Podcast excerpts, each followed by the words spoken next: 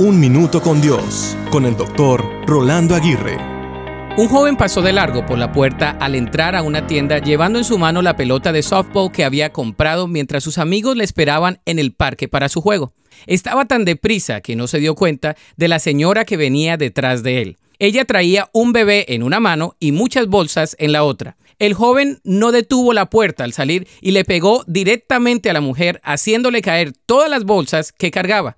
Cosas como los biberones del bebé, diminutos juegos, pañales y diferentes artículos salieron volando hasta la calle. El bebé comenzó a llorar asustado y el joven volteó rápidamente diciéndole a la mujer, perdón, no sabía que venía detrás mío. La señora le dijo, está bien, algunas veces yo tampoco presto atención. El joven ayudó a la mujer a recoger todas sus cosas. Al recogerlas, el joven pensó en la frase, algunas veces yo tampoco presto atención.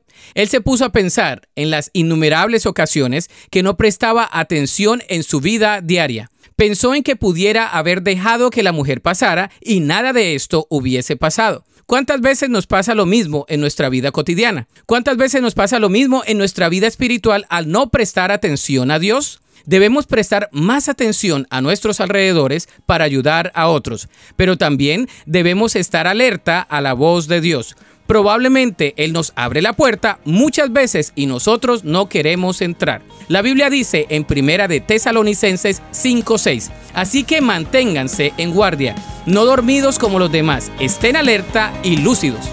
Para escuchar episodios anteriores, visita unminutocondios.org.